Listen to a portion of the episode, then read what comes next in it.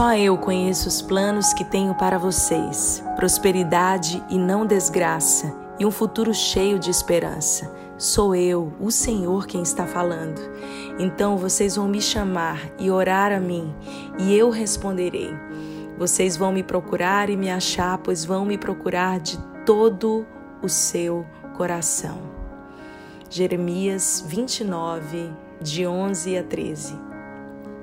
A palavra de Deus é enfática e nos dizer que quando Deus nos colocou nessa terra, Ele tinha um sonho, Ele tinha um plano para cada ser humano plantado nessa terra. Existe um propósito, um sonho e algo específico de Deus. Você é único, é singular. Na sua autenticidade, tem um DNA único, igual a de ninguém mais.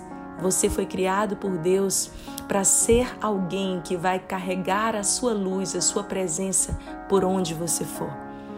O que acontece é que as distorções da vida nos fazem caminhar por um caminho tantas vezes que nos afastam do nosso propósito original e que distorcem a nossa autoimagem. Muitas vezes nós nos vemos aquém daquilo que Deus nos criou para ser e nos moldamos às referências do nosso passado.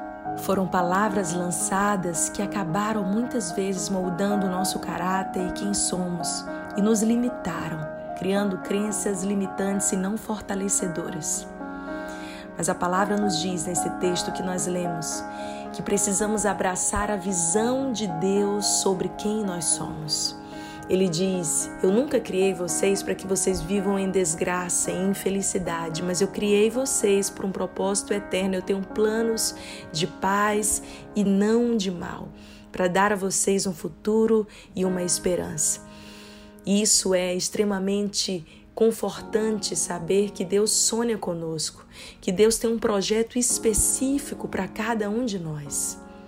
Pare um pouquinho é fundamental tirar um tempo apenas para cuidar de você, se desconectando do mundo exterior e se aproximando da sua essência.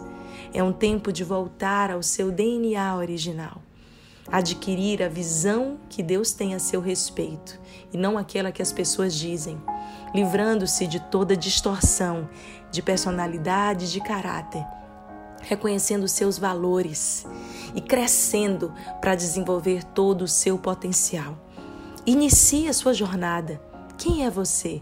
Qual é o momento que você vive atualmente? Onde você quer chegar? Quais são os seus valores mais secretos? E quais são os seus projetos de futuro para os próximos 5 a 10 anos? É hora de tomar as rédeas da sua vida. Não adianta você ter várias coisas para fazer e não fim não fazer nada.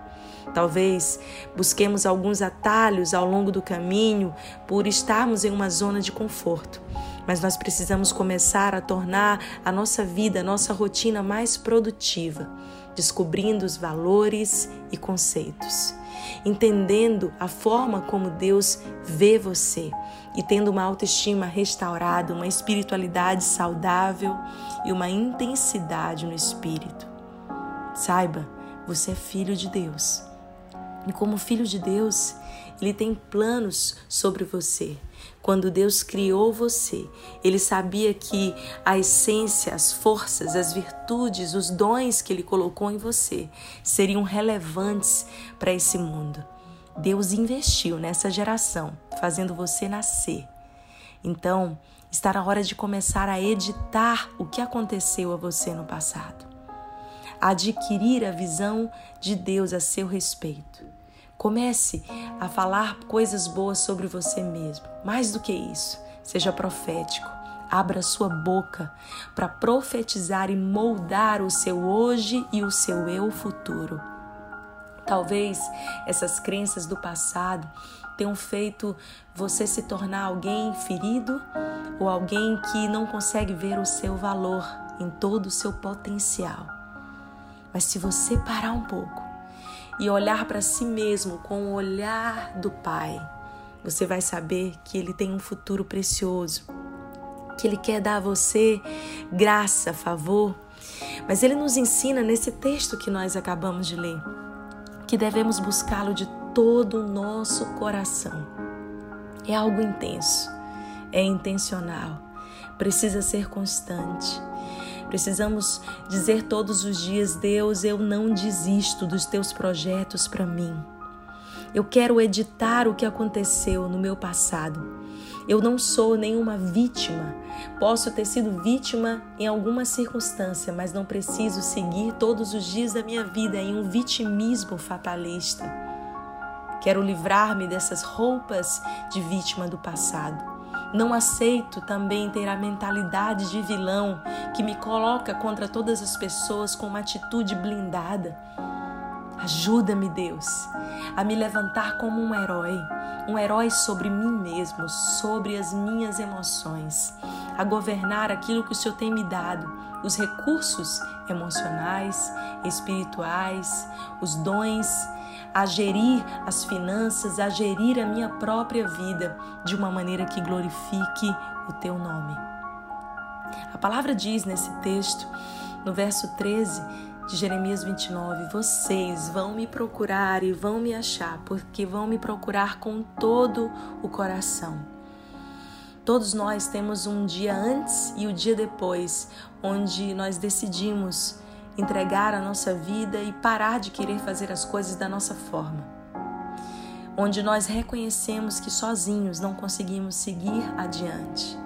É nesse dia que não é um dia do fracasso, mas é um dia da dependência, o dia da entrega. É onde nós baixamos a nossa guarda, onde tiramos as nossas carcaças, as nossas blindagens que a vida nos colocou e nos impôs. E decidimos seguir adiante para abraçar a visão de Deus a nosso respeito. Decidimos buscar a Deus e não mais buscar os nossos próprios interesses.